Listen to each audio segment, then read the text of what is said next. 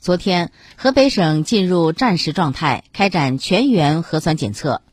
石家庄市藁城区曾村镇小果庄村被调整为高风险地区。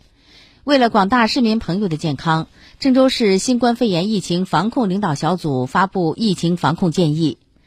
自2020年12月19号以来，有石家庄市藁城区和邢台市南宫市旅居史，尤其是。到过石家庄市藁城区和邢台市南宫市上述中高风险地区的在郑人员，请第一时间向居住地所在村社区报备相关情况，并配合辖区疫情防控部门的疫情排查、核酸检测、医学观察等防控措施，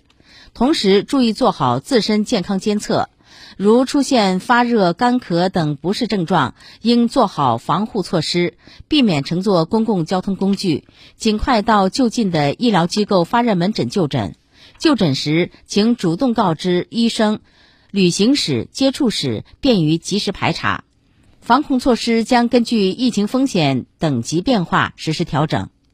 从石家庄市藁城区和邢台市南宫市入郑的人员，请提前了解我市防控要求。入郑后第一时间向居住地所在村社区报告，并主动配合我市相关防控措施。